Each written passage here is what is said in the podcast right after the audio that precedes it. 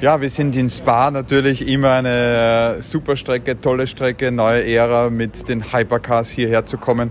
Bedeutet aber auch Neuland. Neuland zum ersten Mal zu testen mit dem Auto in richtig schnellen äh, Kurvenpassagen wie En Rouge, wie Blanchemont. Alexander Wurz ist also bereits in Spa und voller Vorfreude auf das erste Rennen der neuen Hypercar-Klasse innerhalb der Sportwagen-Weltmeisterschaft. Doch bevor wir uns mit dem Langstreckensport beschäftigen, möchte ich, Norbert Okenga, euch in der neuen Ausgabe des Podcasts eurer Lieblingszeitschrift Pitwalk schnell noch mit rübernehmen nach Texas. Dort nämlich stand gestern Abend europäischer Zeit das erste von zwei Indycar-Rennen auf dem Super Speedway, Texas Motor Speedway zwischen Dallas und Fort Worth auf dem Programm.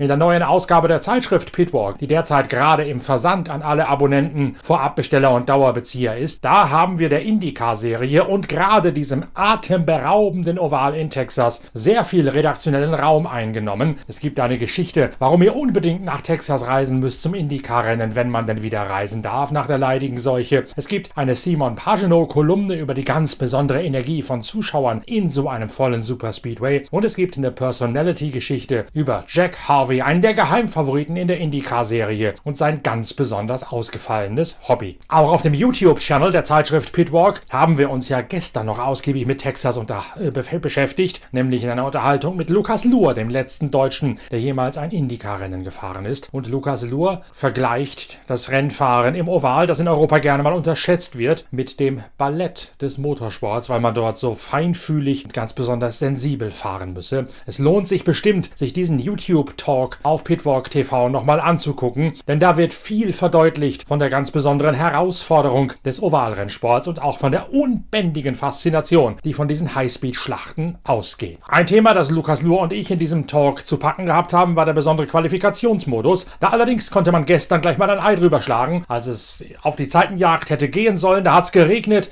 die Qualifikation deswegen abgeblasen wegen Unwetters. Stattdessen wird Aufstellung genommen in der Reihenfolge des aktuellen Tabellenstands. Stands. Alex Palou, der Auftaktsieger, steht auf der Pole Position. Von der Spitze aus übernimmt allerdings Scott Dixon das Tempo. Das Team von Chip Ganassi, in dem sowohl Palou als auch Dauermeister Scott Dixon fahren, war das einzige, das in Texas nicht an den Vorsaisontests teilgenommen hat. Und dann passiert das Unglaubliche. Das Ganassi-Team führt jede einzelne Runde des Rennens in den Samstagabend hinein an. Als Scott Dixon Alex Palou seinem neuen Teamkollegen einmal die Führung abspenstig gemacht hat, ist der Neuseeländer an der Spitze de facto unschlagbar, auch wenn am Ende völlig überraschend sein Landsmann bei seinem allerersten Ovalrennen in der IndyCar aufkommt, nämlich Scott McLaughlin, der Umsteiger aus der australischen V8 Supercar-Serie. Er fährt im Team von Roger Penske und robbt sich in der Schlussphase noch einmal bedrohlich nah heran an Scott Dixon, das selbst erklärte Idol von Scott McLaughlin bei dessen Umstieg in den IndyCar-Sport. Dixon gewinnt letztlich knapp vor seinem Landsmann bei einem völlig überraschenden Kiwi-Doppelschlag in der Nacht von Texas. Am heutigen Sonntagabend steht das nächste Rennen auf dem Super Speedway auf dem Programm. Darüber referieren wir dann in der nächsten Ausgabe von Pitcast, dem Podcast eurer Lieblingszeitschrift Pitwalk.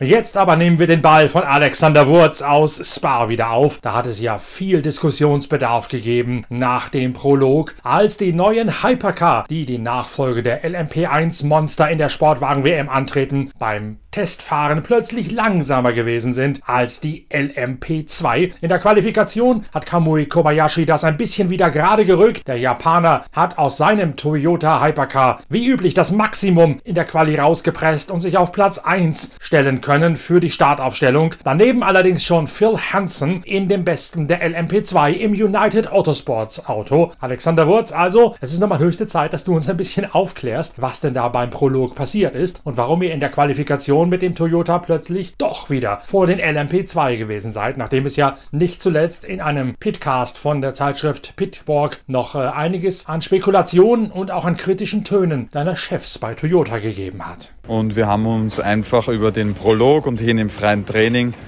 vorbereitet, verschiedene Systemchecks zu machen für die Aerodynamik, für die Mechanik.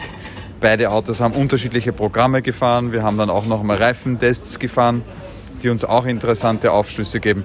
Also sehr produktiv, natürlich äh, auch spannend, weil wir sehen, dass äh, die LMB2-Autos sehr knapp an uns dran sind in Schlagdistanz. Äh, das heißt, ähm, ja, Problem darf man keines haben, sonst ähm, fahren die auch gleich um die Ohren. Aber im Grunde sind wir zufrieden. Im Qualifying sind wir dann zum ersten Mal gefahren, einfach auch mit wenig Sprit und mit den neuen Reifen und die Fahrer hatten keinen Verkehr. Und dann war das eine super Runde vom ähm, Kamui.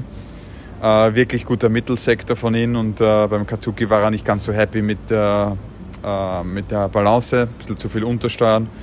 Und ich freue mich dann morgen auf das Rennen äh, und schaue mir das in der ersten Reihe an. Der Verlauf des 6-Stunden-Rennens gibt Alexander Wurz recht, denn zunächst übernimmt Phil Hansen im United Autosports LMP2 direkt nach dem Start sogar die Führung. Dann allerdings entwickelt sich das Rennen zu einem Zweikampf zwischen einem der beiden Toyota, nämlich dem Wagen von Sebastian Buemi, Brandon Hartley und Kazuki Nakajima, sowie dem Alpine. Auch das offiziell ein Hypercar, gefahren von André, André Negrao aus Brasilien, Mathieu Vaxivier aus Frankreich und Nico Nicolas Lapierre. Den Alpine als Hypercar zu bezeichnen, ist ein bisschen optimistisch. Es ist in Wahrheit ein alter Oreca LMP1, der in die Hypercar-Klasse quasi eingegliedert worden ist, adoptiert in die Familie der neuen Kategorie, um da genug Autos zu haben. Der teilweise allradgetriebene Toyota legt ein völlig anderes Fahrverhalten an den Tag als der klassische Hecktriebler von Negrao, Vaxivier und Lapierre. Trotzdem kann der alte Alpine, der ehemalige Oreca, die beiden Toyota vor sich herscheuchen. In den ersten Stunden des Rennens sind Kobayashi, Mike Conway und José María López ebenfalls vorne mit dabei. Dann berührt López den Porsche 911 GTE von Richard Lietz. Sowohl der Porsche als auch das äh, Toyota Hypercar ziehen sich dabei schwerere Schäden zu, müssen einen extra Boxenstopp einlegen. Dazu gibt es für das Auto von Kobayashi, Conway und López noch 36,5 Strafsekunden, weil der Tankwart den Zapfrüssel zu schnell vom Tank abgerupft hat hat, nicht gewartet hat, bis die maximale Tankzeit von 35 Sekunden heruntergetickert war. Dazu noch ein Ausrutscher von Kamui Kobayashi, der sogar eine Gelbphase nach sich zieht. Und ganz am Ende muss Kobayashi das Auto in der Auslaufzone noch einmal parken und wie einen abgestürzten Computer neu starten. Dadurch sind Kobayashi, Conway und Lopez relativ früh aus dem Kampf um den Gesamtsieg draußen und werden letztlich in der Endabrechnung Dritte. Trotzdem tragen sie dazu bei, dass Toyota das Rennen gewinnt, denn es ist ein Sieg über die Taktik. Als Kobayashi ausrutscht, pusht und es eine Gelbphase setzt, holt Toyota Kazuki Nakajima rein, obwohl der gerade mal einen halben Turn absolviert hat. Dadurch, rechnet der Strategist aus, wird man über die Distanz einen ganzen Stopp auf den Alpine einsparen. Das Kopf-an-Kopf-Duell zwischen dem Alpine und dem Toyota von Boemi, Hartley und Nakajima wird so zu einem Geisterrennen, zu einer Art Motorsportschach. Letztlich müssen es Boemi, Hartley und Nakajima schaffen, pro Turn 26 statt 25 Runden aus einer Tankfüllung rauszuquetschen. Das ist alles andere als einfach einfach, aber nur dann kann die gewagte Strategie mit dem vorgezogenen Stopp von Kazuki Nakajima aufgehen. Erschwert wird die Sache dadurch, dass auch das Auto von Boemi Hartley und Nakajima zwei Strafen ausfasst. Einmal, weil man ihn zu früh losgelassen hat von seinem Standplatz aus der Boxengasse, beziehungsweise bei Licht betrachtet, weil das Auto nicht sofort hochgedreht hat, sondern der Motor ein gewisses Schleppmoment entwickelt hat und deswegen zu langsam aus der Box und mithin in die Fahrspur eines von hinten heranpreschenden auf der Hotlane gefahren ist. Trotz der Strafen und trotz des äh, Benzinsparens am Ende setzen sich Boemi, Hartley und Nakajima letztlich knapp vor Negrao, Vaxivier und Lapierre im Alpin durch und man hört beim Fazit förmlich, wie Sebastian Boemi ein Stein vom Herzen fällt. Ja, am Endeffekt, ich bin sehr zufrieden. Ähm, es ist wirklich schwierig gewesen heute. Wir haben äh, einen Fehler gemacht beim Pitstop und dann eine Strafe gekriegt und normal eine Strafe nachher wegen einem Unsafe Release. Ähm, aber sonst im, auf der Strecke im, im, im, Auto haben wir keinen Fehler gemacht. Es ist jetzt mittlerweile sehr schwierig zu fahren, speziell im Verkehr. Wir verlieren sehr viel Downforce und dann wir blockieren die Reifen. Wirklich einfach. Da haben wir das gesehen mit Camus im K7. Aber im Endeffekt, ich bin sehr zufrieden. Mein Teamkollege hat einen super Job gemacht. Äh, Pole Position für K7 gestern. Ähm, äh, Sieg heute für uns. Es ist ein super, äh, super Weg im neuen Hypercar-Ära. Ähm, ich freue mich auf Portimao. Wir müssen noch das Auto viel verbessern. Es ist sehr, sehr eng mit der ähm, LMP2. Also noch viel Arbeit, aber wir sehen, dass diese ganze Arbeit hat äh, ein bisschen bezahlt heute. Nach den ganzen Spekulationen, Gerüchten und auch nach der vielen Kritik, die es gegeben hat nach dem Prolog, zieht auch Alexander Wurz ein durchaus positives Fazit vom ersten Rennen der neuen Generation. So, das erste Hypercar-Rennen hier in Spa, sechs Stunden, war schon echt spannend gleich von Anfang an. Wir haben gesehen, dass die Gassen eng zusammenlegen, dass sogar ein LMB2, der gut wegkommt, da Attacken greift. Und dann natürlich war es ein stundenlanger Kampf zwischen den Autos äh, mit dem Alpin. Und äh, das zeigt mir, dass einmal die Richtung, die die ACO geht, äh, sehr interessant wird für die Zukunft der Hypercar-Kategorie. Denn wenn es schon beim ersten Rennen so knapp wird, dann äh, verspricht das sehr viel Spannung für die Zukunft. Für uns selbst war es ein sehr interessanter Tag, sehr viel Rennerfahrung gesammelt. Äh, und wir sehen ganz klar, dass äh, wenn du ein bisschen in der Balance draußen bist, äh, ein bisschen Schmutz aufsammelt, dass so wie beim äh, Kamui dann schneller mal auch ein Fahrfehler passiert. Ähm, und wir fahren hier alle, also alle sechs Fahrer fahren am absoluten Limit, um hier die Rundenzeiten rauszuquetschen. Unterm Strich interessanter Tag, gut äh, für die Serie und jetzt nächstes Rennen Le Mans, da konzentrieren wir uns voll.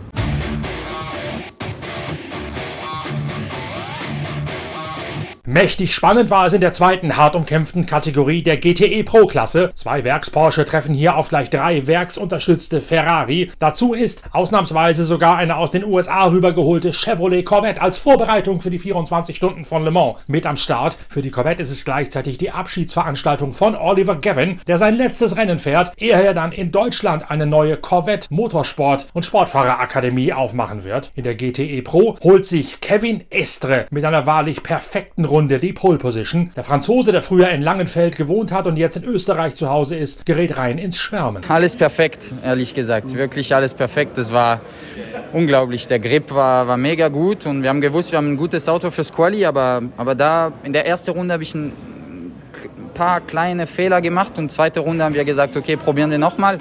Da ist alles perfekt gegangen, wie, wie in einem Traum. Also äh, unglaublich. So ein RSR, Low Fuel, New Tire, kein Verkehr in Spa und, äh, und diese, diese, keine Ahnung, 211,2, das ist richtig schnell für ein GT-Auto und äh, ja, ich bin sehr stolz, dass, äh, dass ich das erreicht habe. Und was, Kevin, steht nun fürs Rennen zu erwarten? Quali ist ein Ding, Rennen ist ein anderen. Ich glaube, ich glaube der Competition ist sehr stark, Ferrari ist, ist richtig stark unterwegs in den Long Run, äh, wir auch, aber ich glaube, wird viel enger sein im, äh, im Rennen, aber auf jeden Fall es ist gut, der erste Punkte zu holen von dieser Saison. Auch Alex Stehlich, der Projektleiter des GTE-Einsatzes innerhalb von Porsche Motorsport, zeigt sich hellauf begeistert von Estres Leistung in der Zeitenjagd. Pole und was für eine? Knaller Pole. Ein typischer Estres, sage ich mal. Ähm, das Ding mit einer neuen Rundenrekord nach vorne gestellt. Aber ähm, auch die 91 super P3. Äh, aber trotzdem, morgen ist es Rennen, morgen gibt es die großen Punkte. Das heißt, aus den zwei Startpositionen, die sehr gut für uns sind, erste und zweite Startreihe, machen wir jetzt einfach das Beste, dass wir morgen ähm, die beiden Autos mindestens dort haben, wo wir sie jetzt haben. Im Rennen selbst gibt es dann das erwartet harte Duell zwischen den beiden Porsche und den beiden AF Corse Ferrari. Letztlich setzt sich das Auto von Kevin Estre und Neil Gianni durch, trotz aller Avancen gleich zweier Ferrari. Auch einer der beiden Ferrari wird von einer Strafe gebüßt, sodass letztlich James Calado und Alessandro Pierre Guidi, zwei Werksfahrer, immer wieder am Vorsprung von Kevin Estre und Neil Gianni nagen, immer wieder rankommen, letztlich aber doch chancenlos sind gegen die französisch-eidgenössische Porsche-Besatzung. Nee, Nee, nee, war auf jeden Fall nicht einfach. Wir hatten ähm, also ein komfortables Lead nach dem, nach dem ersten Stint, aber dann in den zweiten Stint haben wir einen äh, Puncture gehabt hinten rechts und äh, müssen früher reinkommen und, äh, und dann waren wir off Strategy. Wir waren nicht sicher, ob wir das Rennen äh, so beenden können ohne, ohne extra Pitstop. Und die Reifen waren immer ein großes Thema äh, während des Rennens, weil der 91 hat Reifenprobleme gehabt, wir auch. So, es war äh, ziemlich, äh, ziemlich viel Stress, äh, obwohl es sah aus, als wir das alles kontrollieren und alles schön und gut, aber es war, es war auf jeden Fall nicht so im Kopf. Ähm, aber am Ende haben wir alles, alles perfekt gemacht, kein, kein Reifenschaden mehr, gut aufgepasst und, äh, und Neil hat einen super Job gemacht, das Abstand behalten, Safe Fuel, alles okay, kein Kontakt und äh, war ein perfekt Rennen äh, auf dem Punkt und, äh, und dann haben wir ja, das Rennen gewonnen. Ich bin richtig, äh, richtig stolz, richtig froh dass wir das gemacht haben. Äh, so wie wir letztes Jahr geendet hat, haben, haben wir dieses Jahr gut angefangen und äh, Maximum Punkte. Für Neil Gianni ist es der erste Einsatz im GT-Sport, nachdem der Schweizer ja eine der festen Säulen des LMP1-Programms bei Porsche gewesen ist, in der Formel E dann nie so richtig glücklich wurde und durch Pascal Wehrlein ersetzt wurde. Nun Neil Gianni beim ersten Einsatz im GTE gleich der erste Sieg. Ja, mega. Äh, Debüt, Debütsieg in der WC im GT äh, kann nicht besser laufen. Und Neil, wie ist das Rennen aus deiner Sicht gelaufen? Ja, wir hatten ein bisschen äh, Sorgen, weil der Kevin mit dem Plattfuß reingekommen ist, früher rein. Dann musste ich in meinen Stints ein bisschen Benzin sparen. Aber dann ist die Full Course Yellow wieder gut gefallen, dass wir zurück in der Sequenz waren und ab da war es einfach ja, äh, Abstand managen und möglichst die Pace gehen. Aber das konnten wir super machen und Kevin äh, hat das Ding schön über die Ziellinie gebracht. Fühlst du dich denn schon so richtig zu Hause im 911 RSR? Ja, ich fühle mich immer wohler, aber klar, mit jeder Runde, die hilft mir und äh, wird immer besser. Und bis Le Mans haben wir ja noch drei, zwei Rennen, also kann noch ein bisschen trainieren auch. Für Projektleiter Alex Stehlich natürlich auch ein positives Fazit, ist man doch mit einem Sieg in die Saison gestartet. Genau, wir haben so angefangen, wie wir letztes Jahr aufgehört haben, mit einem Sieg. Es war ein intensives Rennen, muss man sagen. Wir hatten Probleme, wir hatten Reifenschäden, ähm, fast alle durch eingefahrene Gegenstände. Ähm, aber natürlich auch ein bisschen, bisschen traurig für die 91. Die hatten genauso ein solides Rennen, hatten den Kontakt mit dem Toyota unverschuldet für sie und es hat sie halt komplett aus der Bahn geworfen. Aber ich meine, es ist, wir wissen es, eine, eine harte Saison, wir haben einen harten Gegner und von dem her ist ein perfekter Start für dieses Jahr.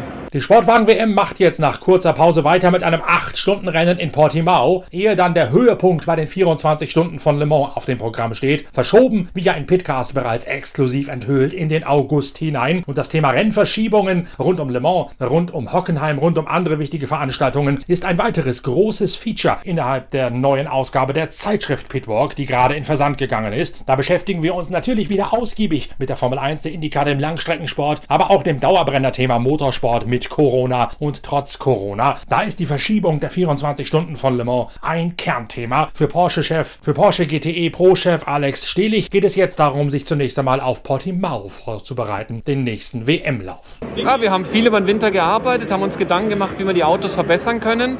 Wenn man jetzt unsere Pace in Relation zur Konkurrenz sieht, können wir da sehr, sehr zufrieden sein. Aber das war erst äh, ähm, Puzzlestück 1 von 6. Also wir legen uns sicherlich nicht hin, sondern arbeiten weiter hart weiter, dass wir die Serie so weiter fortsetzen können.